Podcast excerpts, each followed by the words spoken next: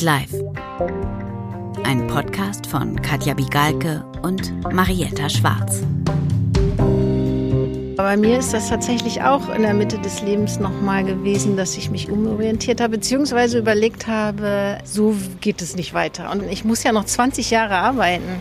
Und was will ich da eigentlich noch machen? Und will ich genau das noch weitermachen, nochmal 20 Jahre? Also dieses Gefühl, so, boah, da ist noch ganz schön viel Arbeitsleben vor mir. Und will ich das quälerisch verbringen oder mache ich es mir schön? I've been working basically all my life since I was maybe 22. And I feel like I've done it. I'm ready. I'm ready for the big change. So I just I'm going to quit my job in two months. Das, was wir jetzt dann aktuell vorhaben, nämlich einen Campingplatz zu übernehmen, das hat zumindest zu den meisten Tätigkeiten erstmal keine offensichtliche Verbindung. At 50, you think if I don't do it now, I will never do it. Why not? Because at 60, uh, you don't think about doing a job that you've never done before. Naja, die Frage ist ja, was treibt einen an, ja? Also wo will man hin, ja? Äh, ist man erst dann ganz oben, wenn man Bundespräsident war, ja? Man muss halt wirklich gucken, wie beim Daten. Wer bin ich? Was will ich? Was sind meine Werte und wo passe ich hin? Das ist ein total feines Ausloten. Wo ist die Stelle, wo ich als Mensch anfangen kann zu funkeln und zu leuchten und mich zu entwickeln. Darum geht es doch. Also ich würde immer sagen, alles ist möglich, aber nicht alles ist wahrscheinlich. Herzlich willkommen zu unserer Midlife Ratgeber Ausgabe. Wie starte ich in der Mitte des Lebens beruflich neu? Oh Mann, Mariette, das klingt total schlimm. Wir sind doch kein Ratgeber-Podcast. Klang das jetzt nicht überzeugend? Nee. Nee, ich habe es mal versucht. Also, natürlich sind wir kein Ratgeber-Podcast, aber ich finde, das klang doch eben schon relativ positiv, was wir da zum Einstieg gehört haben, oder? Also so, steig aus deinem Job aus, jetzt kannst du das noch tun, äh, steig aus, wenn er dir nicht gut tut, denn das ist möglich. Naja, aber ich habe da schon auch diese letzte Aussage rausgehört. äh, da kam ja schon, alles ist möglich, aber eben auch nicht alles ist auch wahrscheinlich. Ne? Das stimmt. Es wird in dieser Midlife-Ausgabe auch nicht alles erbaulich sein, worüber wir sprechen, denn dieses Gefühl in der Mitte des Lebens, war es das jetzt, geht da noch was beruflich? Das ist ja auch erstmal unangenehm, ne? diese Leere, stelle ich mir zumindest vor. Also ich muss sagen, ich hatte diese Gedanken noch nicht. Ähm, vielleicht, weil bei mir beruflich im Kleinen auch immer ein bisschen was in Bewegung war. Also ich habe immer mal so was Neues angefangen, ohne das Alte ganz aufzugeben. Ja, würde ich jetzt auch sagen, dass ich das auch hatte, aber trotzdem äh, habe ich schon auch beruflich so ein paar Fragen. Und in der Tat, so besonders toll fühlen die sich auch nicht immer an, muss ich sagen. Aber ich habe auch gelernt, zumindest theoretisch, was man so gegen dieses äh, dann manchmal doch beklemmende Gefühl da tun kann, das einen oder mich zumindest dann mitunter befällt, wenn ich so über das Berufsleben der nächsten 20 Jahre so nachdenke. Aber ich greife jetzt mal nicht vor. Nee, Antworten auf diese Frage. Geht da noch was? Die müssen wir ja sowieso erstmal noch hier entwickeln. Und äh, geht da noch was? Das ist ja der Titel dieser Folge, in der es eben dann auch um die Midlife-Krise im Job gehen wird. Ja. Und es scheint ja höchste Zeit zu sein, dass wir uns diesem Thema äh, hier mal nähern. Ich habe äh, in der Sommerpause einen Freund getroffen, der unseren Podcast immer hört und der hat dann auch so gefragt, wie geht's weiter? Gibt's eine zweite Staffel? Und dann hat er gesagt, die eigentlichen Themen habt ihr ja noch gar nicht angefasst. Zum Beispiel die große Jobfrage. Ja, schön, dass da so ein eifriger Hörer dabei ist. Ähm, aber zur Jobfrage, da, da stellen sich ja tatsächlich auch äh, wirklich äh, viele und auch sehr unterschiedliche Fragen. Was kann ich? Was will ich? Wo will ich arbeiten? Mit wem will ich arbeiten? Was sind meine Werte im Leben? Ja, die einen fragen sich, ähm, was ist wohl der nächste Sprung auf der Karriereleiter oder was könnte er sein?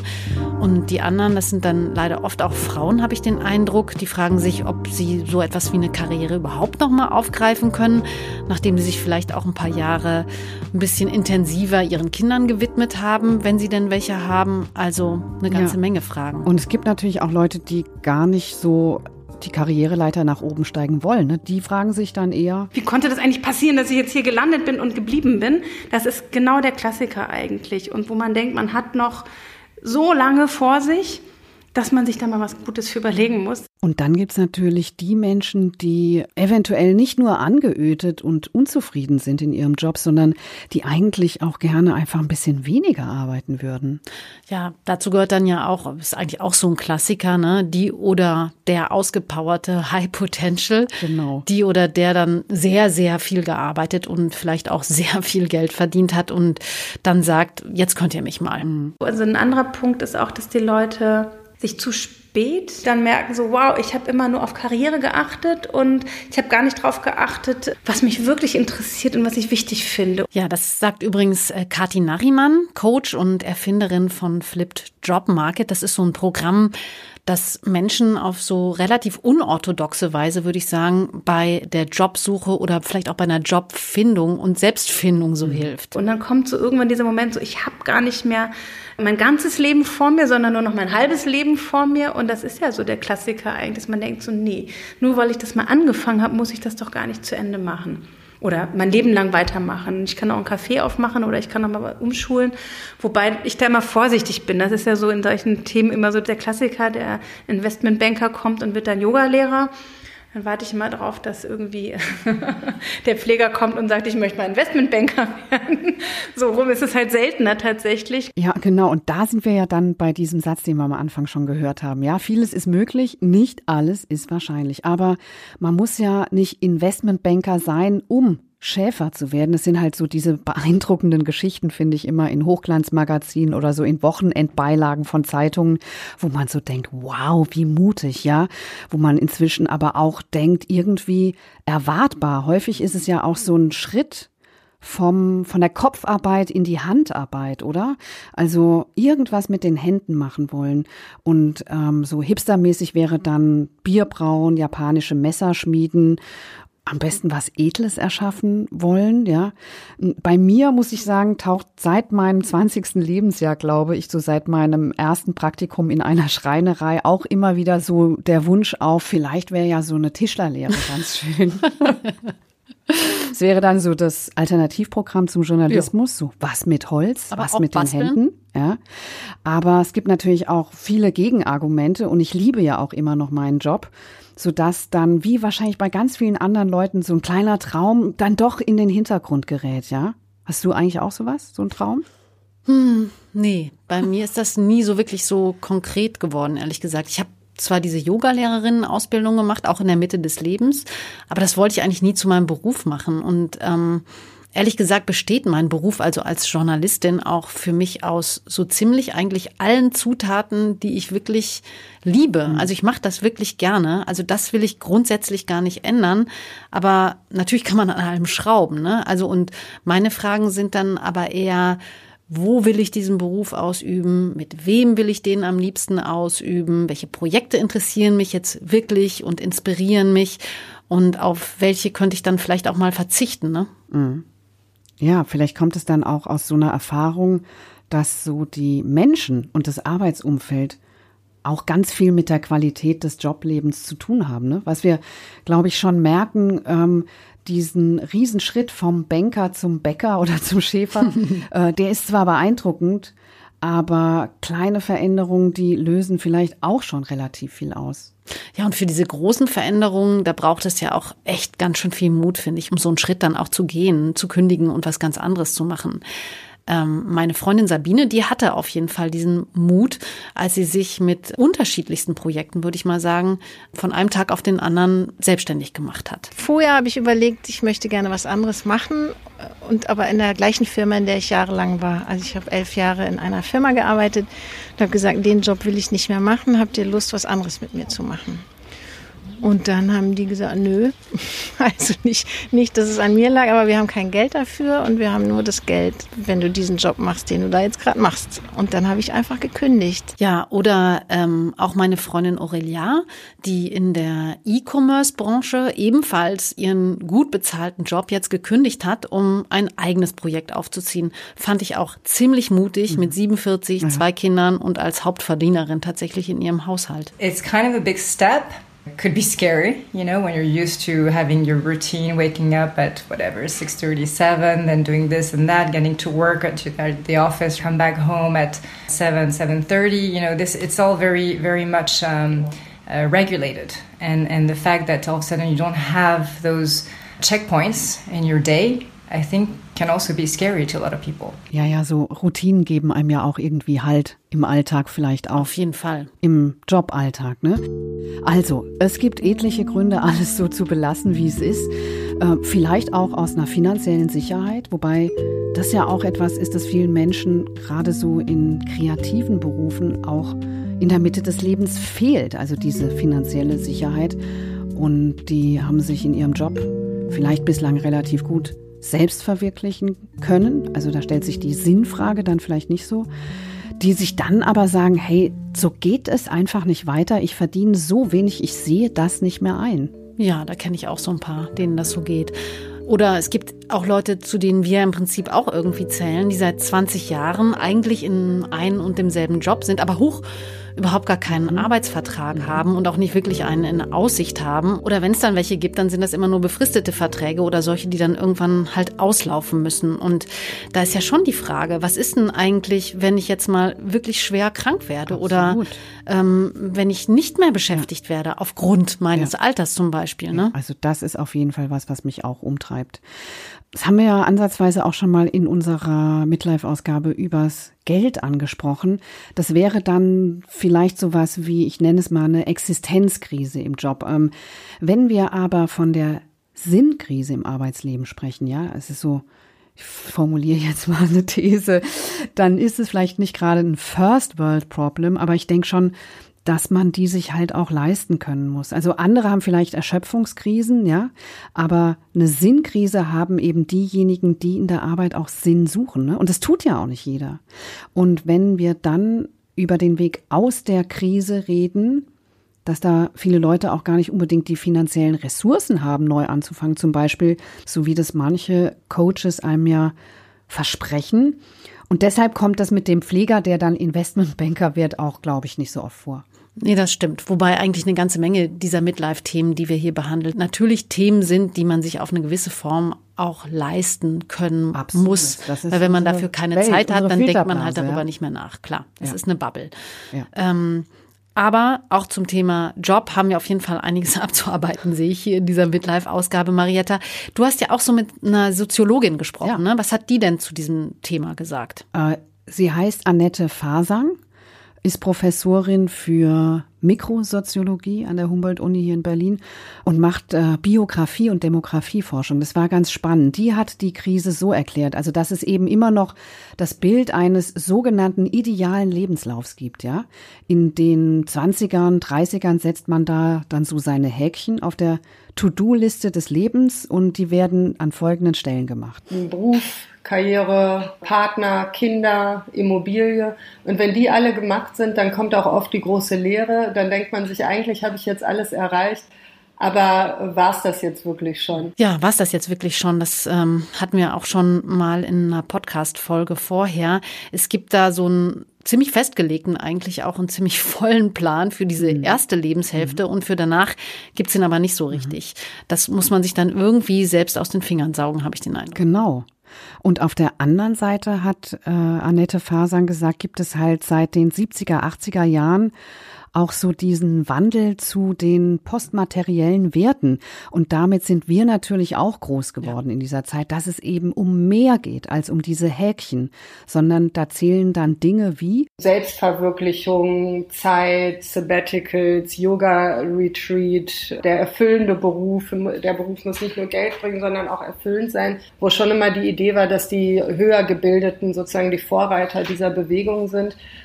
Und wenn die Ansprüche eben so hoch geschraubt werden, dann sind sie vielleicht auch schwerer zu realisieren. Hier finde ich dann nochmal so interessant zu fragen, warum ausgerechnet in der Mitte des Lebens dann dieser Wunsch nach dieser Erfüllung so zum Vorschein tritt. Ja, also ich sag mal in unserer Generation zumindest.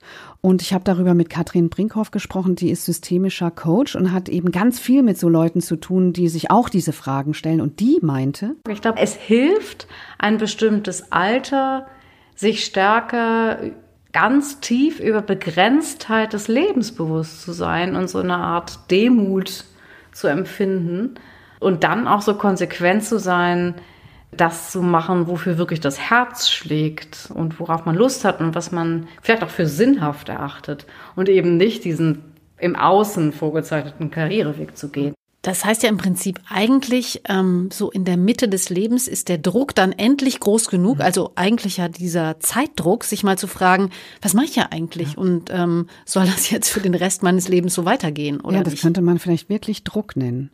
Also Druck auch im Angesicht der Begrenztheit des Lebens, ja. Also ich muss auch sofort an alles denken, was irgendwie mit Bestattung zu tun hat. Also Menschen, die auf Bestatterin umschulen, Menschen, die Trauerrednerin werden, da fallen mir gleich Kennen zwei Beispiele Beispiele mhm. von Kolleginnen ein. Menschen, die ein Ehrenamt im Hospiz äh, haben, vielleicht auch, weil man einen geliebten Menschen verloren hat oder eine schwere Krankheit erlebt hat oder so andere Krisen, die einen ja auch oft in der Mitte des Lebens dann einholen. Ne? Ja, vielleicht ist das dann auch so dieser altruistische Moment, da so mit reinspielt. Das hat mir auch mein Freund Julien erzählt. Der hat sich bisher immer so selbstständig mit recht unterschiedlichen, zum Teil künstlerischen Projekten, zum Teil aber auch reinen Geldjobs so durchs Leben geschlagen und hat sich um den Haushalt und die Kinder gekümmert. Und jetzt, nachdem die Kinder nun im Teenageralter sind und ihn nicht mehr so dringend brauchen, ist der Halbzeitlehrer geworden. Und das im Übrigen nicht wegen des Geldes, das ist eher weniger geworden, hat er mir gesagt, sondern wegen dieser Idee, des anderen etwas mhm. geben. I made a commitment, which is something I, I was thinking about quite a long time ago because I have other jobs that are quite uh, fun but uh, you know sometimes i don't see really the interest of uh, what i was doing and the difference i could make in the society. Something useful. So i sent a lot of uh, cvs and uh, motivation letters huh, to schools. And finally there was one who answered me and uh, i jumped into it. Yeah Wobei Kati Nariman, Arbeitsweltcoach, äh, die ja mit ihrer Firma Flip Job Market so Menschen im Übrigen auch sehr, sehr viele Middle-Ager, wie sie mir gesagt hat, diesen Menschen dabei hilft, für sich den passenden Job zu finden, die würde auch bei diesem altruistischen Thema immer sagen, Vorsicht, vielleicht nicht zu dolle aufladen, das Ganze. Was ich häufig sehe, ist diese Enttäuschung, dass die Sachen häufig dann so sehr moralisch oder so ethisch aufgeladen sind und das dann doch nicht erfüllen. Also das ist manchmal so eine, vielleicht auch in dem Alter nochmal so ein bisschen, wo man denkt, so, ich möchte jetzt mal wirklich was Sinnvolles machen und man ist dann manchmal enttäuscht davon, dass es dann doch nur so eine kurzlebige Sache war. Ja, das kennt man ja auch im Grunde genommen, diese Geschichten zum Beispiel von äh, wirklich enttäuschten LehrerInnen, die so mit ganz viel Idealismus äh, in den Job gegangen sind und dann aus Gründen, die zum Teil auch überhaupt nichts mit diesem Beruf an sich zu tun haben, mhm. vielmehr mit dem System ja. oder ähm, ja, im Grunde genommen vielleicht auch mit der Institution, an, in der sie dann beschäftigt sind oder es liegt an den Kollegen, auf jeden Fall dann irgendwie scheitern in ihrem Idealismus. Oder die Geschichten von Leuten, die in NGOs arbeiten. Ja. Da mag das Ziel dieses Jobs oft total ehrenwert sein, aber die Arbeit fühlt sich dann trotzdem nicht gut an. Ja, da fällt mir sofort das Beispiel von meinem Freund Andreas an, der übrigens im Laufe seines Lebens öfter mal Jobs gewechselt hat und jetzt auch vor einem großen Umbruch steht und der jahrelang in verschiedenen NGOs gearbeitet gearbeitet hat, so wirklich als Überzeugungstäter, ja, und dann aber auch eben irgendwann gemerkt hat, nee, jetzt ist mal gut mit dieser Tätigkeit, die sozusagen nur den eigenen Wertvorstellungen äh, entspricht und der sagt, ihm geht es heute um was ganz anderes. Zum Beispiel, er hat nichts mehr dagegen, viel Geld zu verdienen. Irgendwann hatte ich trotzdem das Gefühl, die Verantwortung liegt nicht mehr bei mir. Und das war auch so ein Punkt, wo ich in einem Projekt war, über nachhaltiges Leben und das Gefühl hatte, nee, das kann es nicht sein. Die Verantwortung liegt nicht bei mir oder beim Einzelnen, ja, da muss viel mehr politisch was dran geschraubt werden. Und dann konnte ich dieses Projekt beispielsweise nicht mehr ernsthaft nachverfolgen. Ja, ich glaube ja auch, dass sich mitunter hinter dieser Idee, so etwas Sinnvolles zu tun oder etwas zu tun, das dem Leben vielleicht auch oder der Gesellschaft äh, in der einen oder anderen Weise dient, dass sich dahinter ja manchmal vielleicht auch schlicht der Gedanke versteckt, mal anders arbeiten zu können. Also nicht ständig nonstop alleine tausend Dinge abzuarbeiten, sondern in so einer guten Interaktion, langsamer und tatsächlich irgendwie auch miteinander, oder? So, dass es dem eigenen Flow vielleicht auch mehr entspricht, ne? Ja. Also ähm, das wäre dann vielleicht so die Erfahrung von sowas wie Entfremdung. Also du hast den Job drauf, du bist routiniert, du hast viel Erfahrung, du hast die letzten 20 Jahre da so auch richtig reingebuttert vielleicht in den Job, hast dich engagiert, das mit Herzblut betrieben, aber ich finde, das wird eben so in vielen Betrieben, auch gerade Betrieben, die im Wandel sind, dann teilweise auch extrem ausgenutzt vom Arbeitgeber, ja, weil so der Überlebensdruck dann angeblich so hoch ist,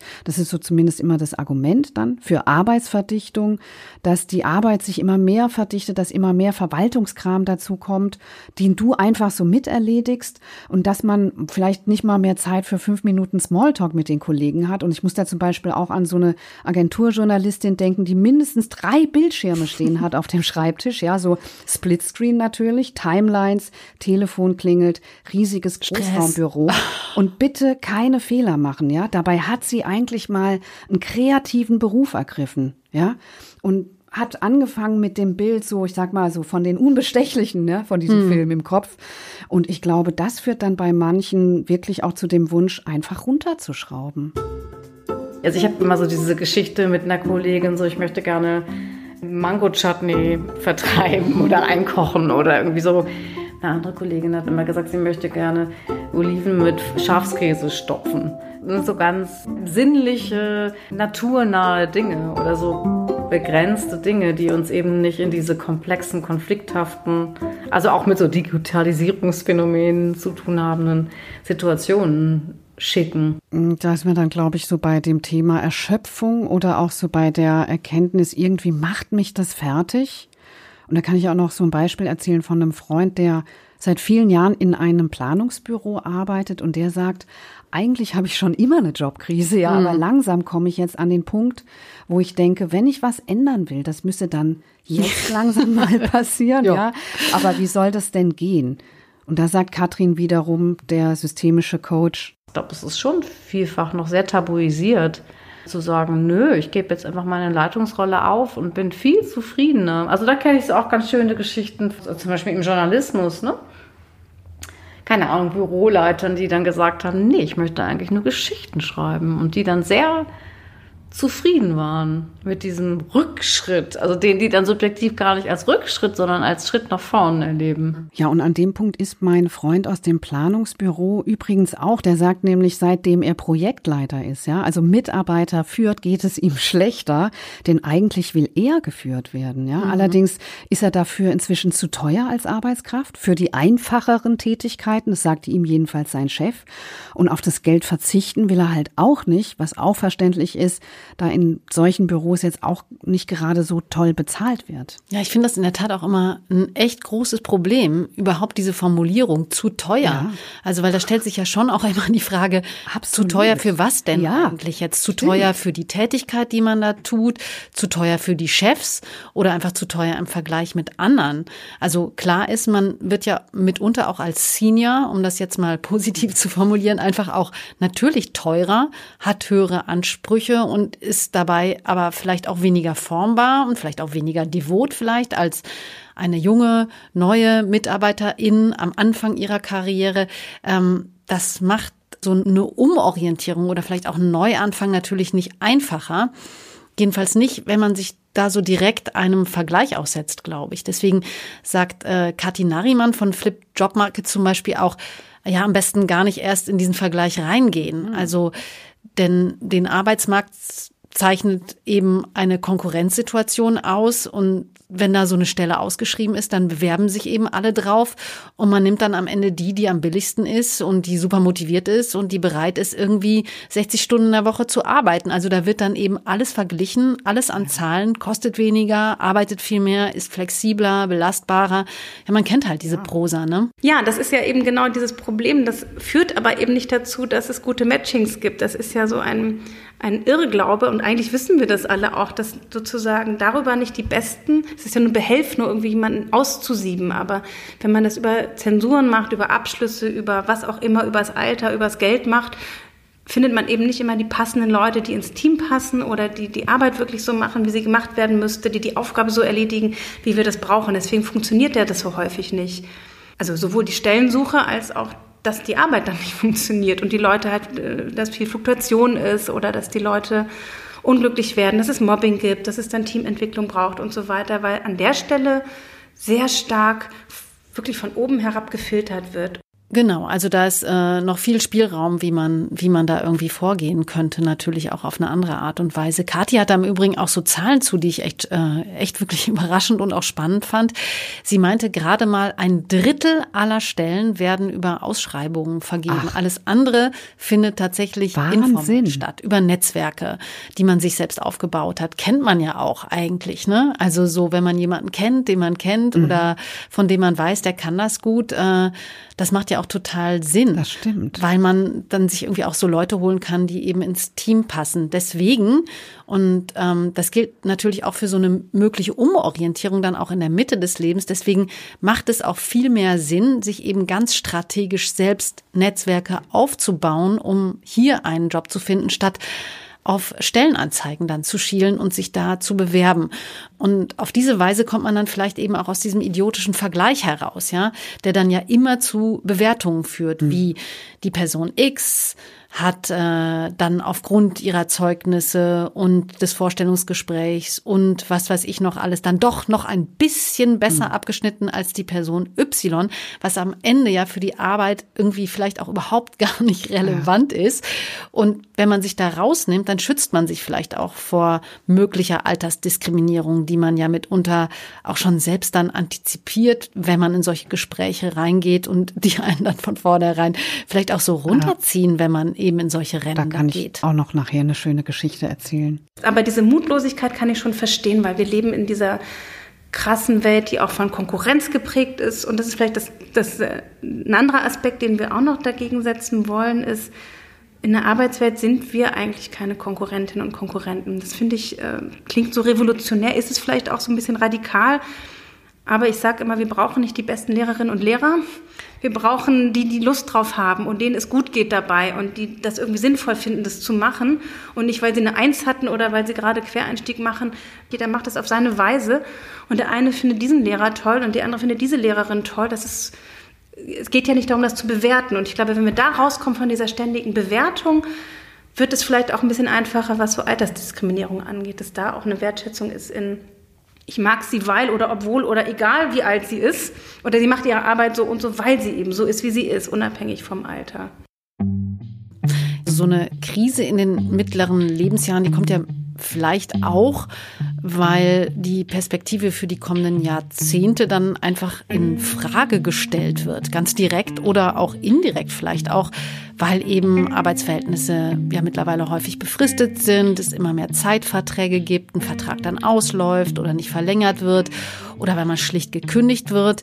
Da hat man ja dann auch nicht wirklich eine andere Wahl, als mal darüber nachzudenken, wie das jetzt eigentlich weitergehen soll beruflich und ob das alles noch so passt oder eben nicht. Dazu hatte Kathi Nariman auch noch so einen ganz guten Gedanken, fand ich, weil sie meint, so das Ende von Beschäftigungsverhältnissen, das kommt ja meistens dann doch nicht so überraschend. Also es ist ganz selten so jemand, dass jemand sagt, oh, das war so herrlich und das war so toll und alles hat gestimmt und dann wurde ich leider gekündigt. Das ist ja häufig nicht so, sondern eher so, dass man sich eh nicht wohl gefühlt hat oder man schwierige Situationen hatte oder man da eh nicht so sich passend gefühlt hat. Ja, was ich an diesem Gedanken irgendwie ganz gut finde, ist, dass man es dann irgendwie auch äh, wieder selbst in der Hand hat, wenn man die Dinge so sieht und eben nicht so passiv da sitzt und darüber grübelt, was mit einem da gemacht wird. Weil das ist ja in der Tat schon öfter so, dass wenn man Verhältnisse hat, die nicht von ewiger Dauer sind, dass da vielleicht auch wirklich äh, was nicht stimmt. Ja. und sei es allein die Tatsache, dass man einen Arbeitgeber hat, der eben überhaupt gar keine langfristigen Perspektiven anbieten mhm. möchte oder so. Ne? Kann man halt lange verdrängen ja. Und irgendwann kommt's dann, ne? Irgendwann kommt's dann, ja. Und ähm, das ist, finde ich, ähm, so jetzt die Variante, wenn man eben auf so eine gewisse Art und Weise dann eben in diese Krise geschubst wird. Ähm, die andere ist vielleicht so indirekterer Natur, wenn es eben über die Jahre immer klarer wird, dass man nicht so richtig passt zum Arbeitgeber. Das gibt's ja auch. Es gibt ja eben auch Berufe, in denen man wirklich nicht so gut älter werden kann. Das meint jedenfalls auch meine Freundin Aurelia, die sich in ihrem Umfeld eben E-Commerce im Beauty-Bereich mit 47 inzwischen auch zu alt fühlt. These last few years I feel like maybe I was out of place sometimes and being 47 I feel that sometimes I'm I'm old for what I do, and I'm having problems maybe keeping up on trends and, and, social media, for instance, is an example. And that makes me unhappy, I think, in my work, and also the fact that I feel like I'm really not learning as much as I should. So there's this kind of frustration and I don't even want to learn. I'm not interested. I feel like I'm out of place. I don't find the content interesting. Maybe it's because I don't know how to use it all that much. So it's a bit of both. Like I don't want to do it and I feel overwhelmed. Ja, ich finde das schon äh, toll, dass sie das so sagt. Total. Ja, ähm, ist ja auch so eine Absage an den Jugendwahn eigentlich. Ja, ja. Ne? Und ein Bekenntnis gegen jeden Zeitgeist zu sagen, nee, auf jeden Fall. Bin ich und es gibt halt auch eine, dazu, ja, oder? und es gibt ja auch eine große Angst, sich in dieser Hinsicht äh, da zu outen, so als Absolut. mittelalter Mensch und dann zu sagen, da gibt's halt Entwicklungen, die interessieren mich einfach nicht, mache ich nicht mit. Ja, kann man sich kaum leisten. Denkt das kann man, man, sich kaum leisten. Ich glaube, auch bei manchen Entwicklungen kann man sich das nicht leisten, aber bei manchen ähm, vielleicht dann doch. Ähm, aber diese Angst, also die habe ich auf jeden Fall auch, ja, weil das wird ja auch erwartet ja. in Medienunternehmen Absolut, ganz speziell, dass, dass eben dran bleibst. Ja, dass man alles mitmacht, ja. so ja. Und ähm, auch wenn man das jetzt vielleicht nicht immer so für sinnvoll erachtet, ja, dann kann man sich natürlich schon mit unterfragen, aber wenn das jetzt eben das zentrale Thema meiner Firma ist, dann ist das vielleicht auch in der Tat nicht mehr so richtig mhm. äh, hier zu bleiben, ja. Hier bin ich vielleicht dann wirklich äh, fehl am Platz. Aurelia sagt auch, dass in ihrer Firma eigentlich niemand über 50 arbeitet, dass das die Leute ja einfach verschwinden, ne? Wo verschwinden die denn hin? Ja, das weiß sie auch nicht so richtig, ne? Die gehen irre. einfach so in den sehr frühen Ruhestand offensichtlich oder wenn sie sehr gut verdient haben, sonst geht das ja gar nicht. Keine oder? Ahnung oder weil sie einen Partner haben oder eine Partnerin, die gut verdient ähm, oder weil sie einen guten Deal finden, keine keine Ahnung. Oder sie arbeiten so total im Hintergrund, hat sie gesagt, ja. Ähm, deswegen sagt Aurelia auch, spart sie sich selbst von vornherein auch jetzt Bewerbungen bei anderen großen Firmen. Schlicht, weil sie das in ihrem Bereich für total sinnlos erachtet. I think it's the same problem for men and women. Is that, you know, when you're um, past 45 or 50, I think it's really hard to start a new career because it's hard to get employed. By a, a, company that would actually hire people that are more than 50 years old. So when you say new career, it, oftentimes it's starting your own business or become a coach or a consultant. These are the kinds of new careers that people usually have around 45 or 50. Ja, genau. Und das plant sie jetzt eben auch, ne? Also ihr eigenes Business ähm, und das dann eben auch mit all der Erfahrung, die sie ja tatsächlich auch mitbringt, ne? Mhm. Katja, jetzt haben wir ja die ganze Zeit von Menschen gesprochen, die sich verändern wollen in der Mitte des Lebens. Aber es gibt natürlich auch Menschen, die sich diese Frage gar nicht stellen, die Frage nach Veränderung, weil sie ihrem Beruf vielleicht auch gar nicht so viel Bedeutung zumessen, sondern das eher so dann in die Freizeit verlegen, den Spaß und die Selbstverwirklichung. Oder weil der Beruf auch gar nicht so viel Entfaltungsspielraum lässt von Anfang an, ja, was ja vor allen Dingen in eher schlecht bezahlten Jobs so für Geringqualifizierte der Fall ist. Und dass sowas wie sich dann zum Beispiel mit 50 selbstständig machen vielleicht auch nicht jeden möglich ist. Und da komme ich jetzt nochmal auf die Soziologin Annette Fasang zurück, die sich Lebensläufe ja auch gerade daraufhin anschaut, wie soziale Ungleichheit vielleicht auch zunimmt. Und die hat gesagt, da ist die Mitte des Lebens dann eben dann doch noch mal besonders interessant. Eigentlich ist es so, dass ähm, die Schere immer weiter aufgeht und die Ungleichheit ist eigentlich im Alter am höchsten. Aber die Mitte des Le äh, Lebens ist besonders interessant, weil sich da in vielerlei Hinsicht gibt so ein bisschen Plateau. Also zum Beispiel die größten Anstiege im Einkommen finden bis dahin statt und dann gibt es so ein bisschen Plateau in der Mitte des Lebens ist man dann meistens doch beruflich angekommen, vor allem in so einem Arbeitsmarkt wie dem deutschen, wo es sehr stark auf Qualifikationen ankommt, bestimmte um bestimmte Berufe ergreifen zu können. Da gibt es viel weniger Wechsel in der zweiten Hälfte von Erwerbsverläufen, als es zum Beispiel im angelsächsischen Raum der Fall ist, die ein bisschen anderes aufgestellten Arbeitsmarkt haben. Aber da findet man eben doch, dass sich äh, da, wo man in der Mitte des Lebens angekommen ist, da tut sich dann oft danach nicht mehr so viel. Ja, das stimmt. Da ist dieser angelsächsische Raum wirklich äh, komplett anders gestrickt. Ähm, das finde ich immer spannend. Der Vater von meinem Freund zum Beispiel, der lebt in den USA und ist über 70, ne? Und der arbeitet auch noch und der bewirbt sich auch ganz klassisch mhm. noch auf Stellen und bekommt die dann weil auch. Weil er muss oder weil er will? Nee, der muss das nicht machen, aber der möchte das gerne machen und dem macht das auch Spaß. Also man muss da jetzt nicht so bedauernd sagen, oh Gott, der Arme irgendwie, der muss das irgendwie tun, sondern der macht das irgendwie gerne und irgendwie finde ich es auch ganz cool, dass das äh, funktioniert. Und so eine etwas größere Durchlässigkeit und auch Flexibilität in den Lebensläufen, die würde ich mir hier echt durchaus auch wünschen. Japan ist da offensichtlich auch äh, noch deutlich weiter, was so die Integration zum Beispiel auch von sehr viel älteren Menschen angeht, wenn man so auf den Arbeitsmarkt guckt. Weil ne? es natürlich auch eine sehr alte Gesellschaft ja. ist, ne? Und die muss dann wahrscheinlich auch einfach andere Lösungen finden. Kann man aber vielleicht von lernen, ne? Ja, während hier in Deutschland, wir altern ja auch immer mehr, aber wir doch sehr so vielleicht the German Angst wieder äh, da herrscht, ne? So ein Erstarren in der zweiten Lebenshälfte aus Angst, haben wir ja auch schon gesagt, vor mangelnden finanziellen Sicherheiten, die ja auch offenbar durchaus begründet sind. Ähm, die Soziologin Annette Fasang, die sagt, äh, so wie es Menschen gibt, die bestimmte Vorteile schon im Elternhaus, also als Kind haben und dann immer mehr Vorteile anhäufen, so gibt es eben auch die, die im Elternhaus viele Nachteile mitkriegen und die dann im Laufe ihres Lebens noch mehr Nachteile anhäufen. Das heißt, ähm, wir sehen recht deutlich, es gibt eben Personen, häufig die, die schon von vornherein bestimmte Vorteile haben, höher gebildete Eltern, ähm, wo auch finanzielle Ressourcen schon im Elternhaus vorhanden sind die dann im Laufe ihres Lebens eben viele weitere Vorteile leichter anhäufen und das akkumuliert sich dann bis in die Mitte des Lebens hinein ganz schön.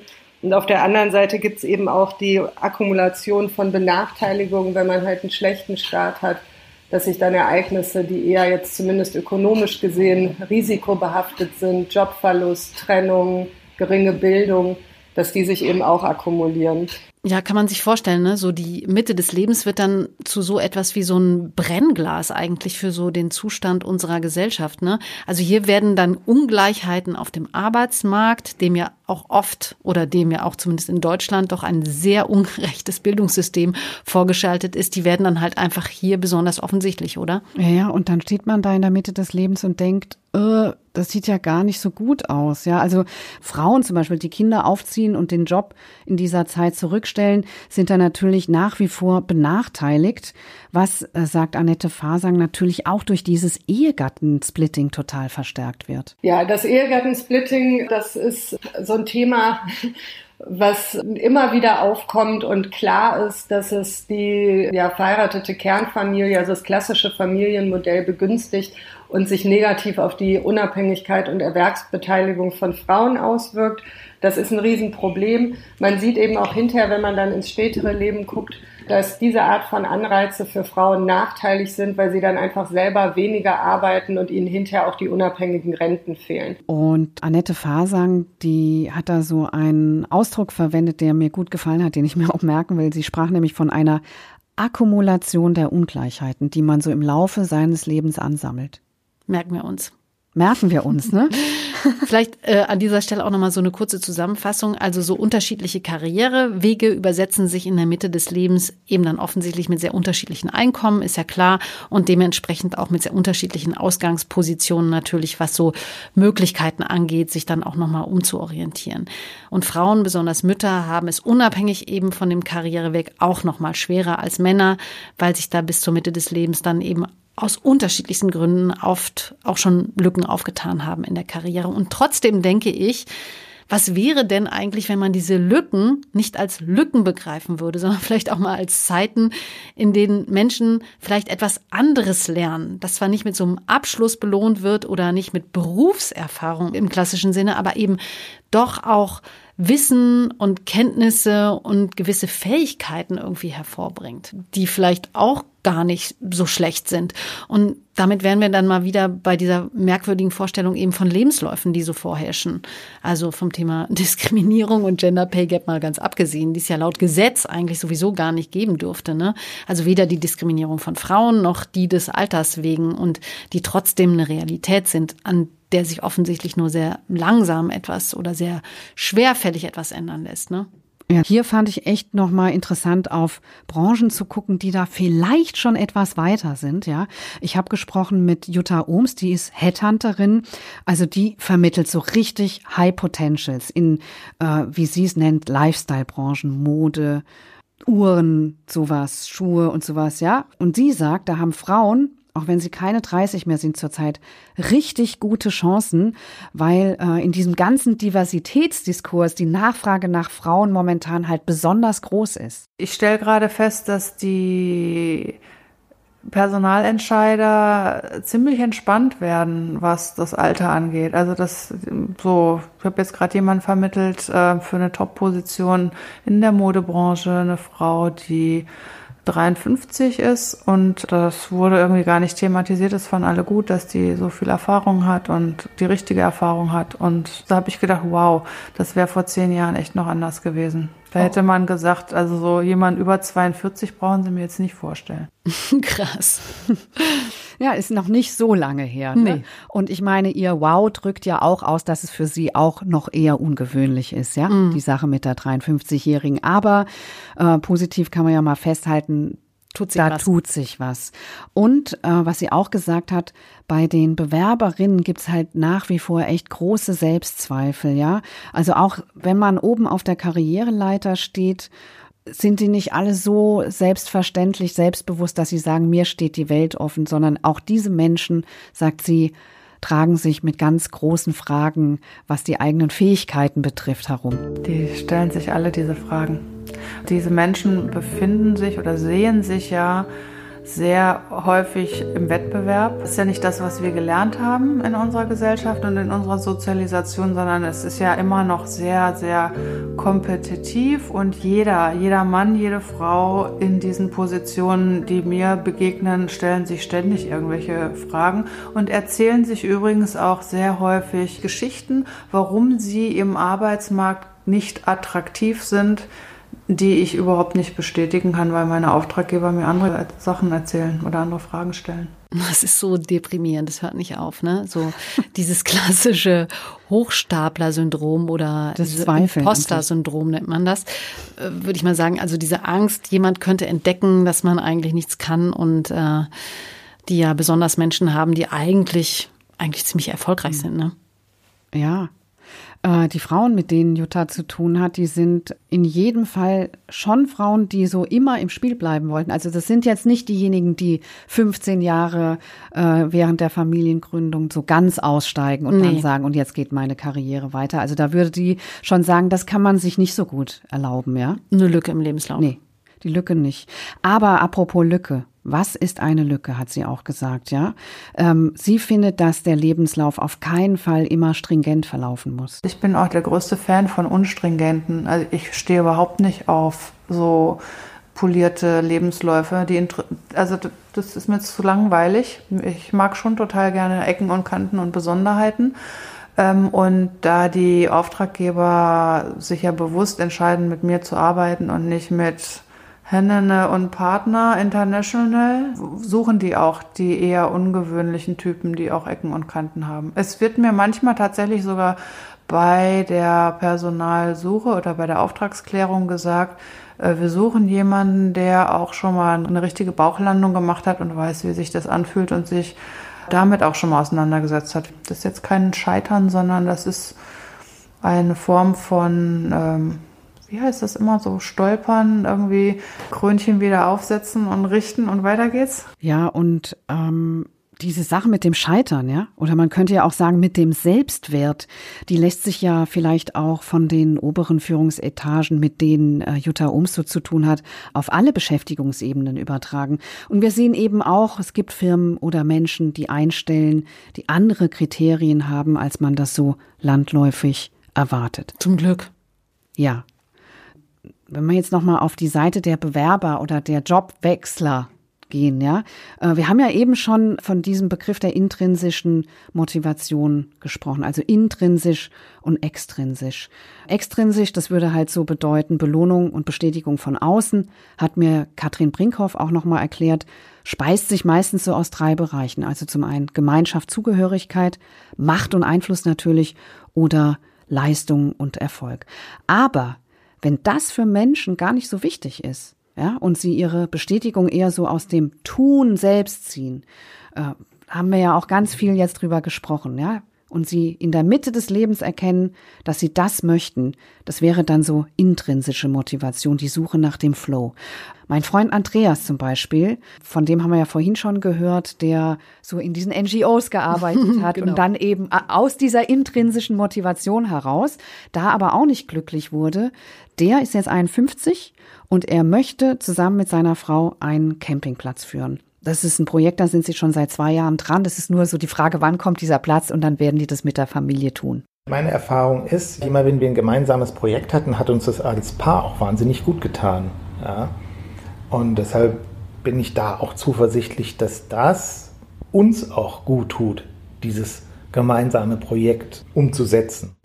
Der äh, Andreas sagt selbst, dass das mit Midlife jetzt eigentlich nicht so viel zu tun hat.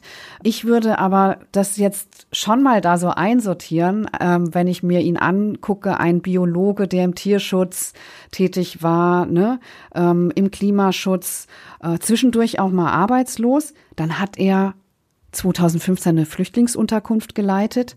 Und was ich da so spannend finde, dass die Flüchtlingsunterkunft ihn dann letztendlich zum Campingplatz führt. Also das ist die Brücke, zu merken, hey, ich kann hier organisieren und ich, mir macht es auch Spaß, Leuten irgendwie zu helfen, eine Unterkunft zu finden. Natürlich ist der Campingplatz was ganz anderes als die Flüchtlingsunterkunft, aber ich sehe da schon eine Brücke. Stimmt. Und da würdest du sagen, das ist der Midlife-Moment. Äh, der Midlife-Moment bei ihm war auf jeden Fall weg von diesen altruistischen, weltverbesserischen Jobs hin zu dem, was ihm einfach nur Freude macht. Was ich interessant finde, ist sozusagen in dieser Geschichte, in dieser Arbeit in der Flüchtlingsunterkunft wirklich so zu eruieren, was ist das, was mir daran Freude gemacht hat. Mhm. Und das finde ich total spannend, weil ich habe ja wirklich auch bei Kati Nariman diesen Flipped Job Market Kurs dann tatsächlich auch gemacht. Ähm, und da geht man irgendwie auch so ein bisschen ähnlich vor. Man schreibt nämlich so Gelingensgeschichten auf aus seinem Leben. Also so Dinge, die man gemacht hat, die einem Freude gemacht hat, während man sie gemacht hat und die für einen selbst so zu einem positiven Ergebnis geführt haben. Und diese Geschichten, die schreibt man auf. Die müssen auch nicht unbedingt was mit dem Beruf zu tun haben. Ganz schnell haben sie dann auch gar nichts mehr mit dem Beruf zu tun. Und dann trägt man diese Geschichten anderen vor, die dann auf so einem standardisierten Blatt mit so ganz klaren Kategorien Fähigkeiten ankreuzen müssen, die man eben für diese Geschichten mitbringen muss, die man da erzählt. Und da kommen zum Teil so echt spannende Sachen dabei heraus. Eben auch so etwas wie ich habe total viel Spaß am Organisieren, obwohl mhm. ich damit vielleicht berufsmäßig gar nicht so viel zu tun habe bisher. Ja, ja genau. Ähm, was ich da auch spannend finde an der Geschichte von Andreas, der hat so inzwischen eine Art Urvertrauen, ja. Dadurch, dass der schon öfter mal Jobs gekündigt hat und in, auch vorübergehend in die Arbeitslosigkeit gegangen ist, ähm, weiß er aus dieser Erfahrung, irgendwas kommt immer ja, und ist im Laufe des Lebens einfach furchtloser geworden. Deshalb erzähle ich das auch hier als Motivation für alle, die vor der Veränderung dann eben doch zurückschrecken. Also er sagt, das ist auch nicht immer angenehm.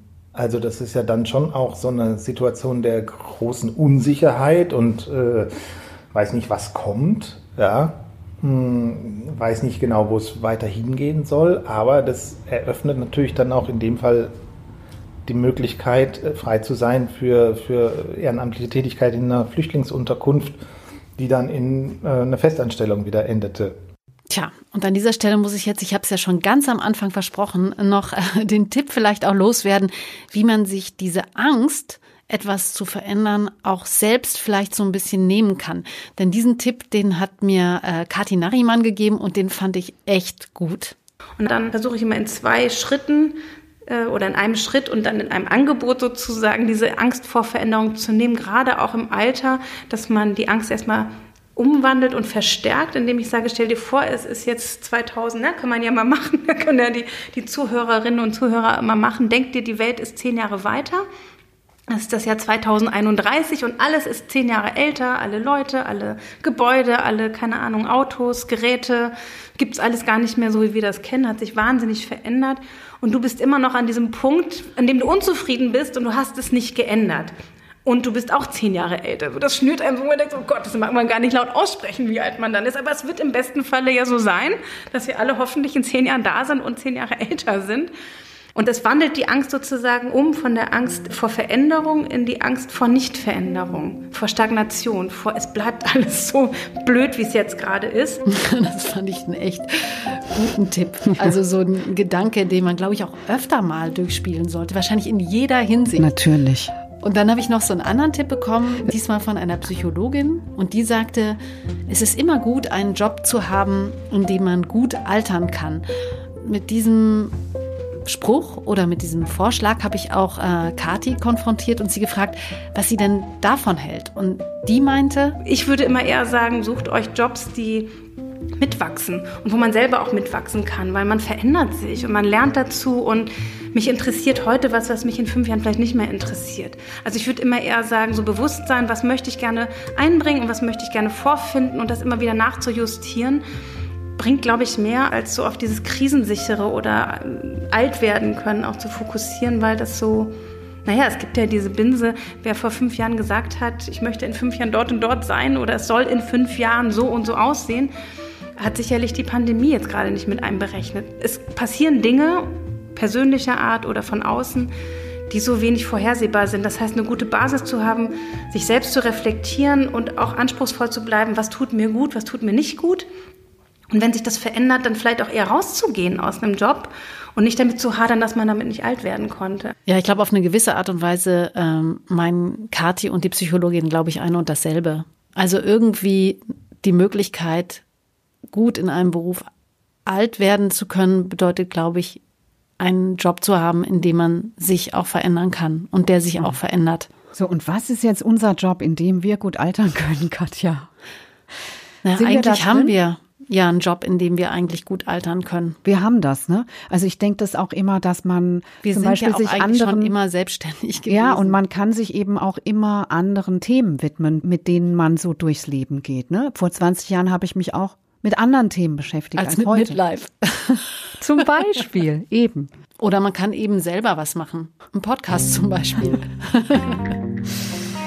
So. Ja, und wir kommen schon wieder bei unserem Spruch natürlich an. Leben ist Veränderung. So, das war's. Midlife. Geht da noch was? Danke fürs Zuhören Ja. Tschüss. und tschüss.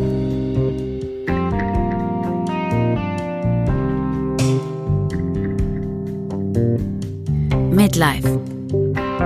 Ein Podcast von Katja Bigalke und Marietta Schwarz.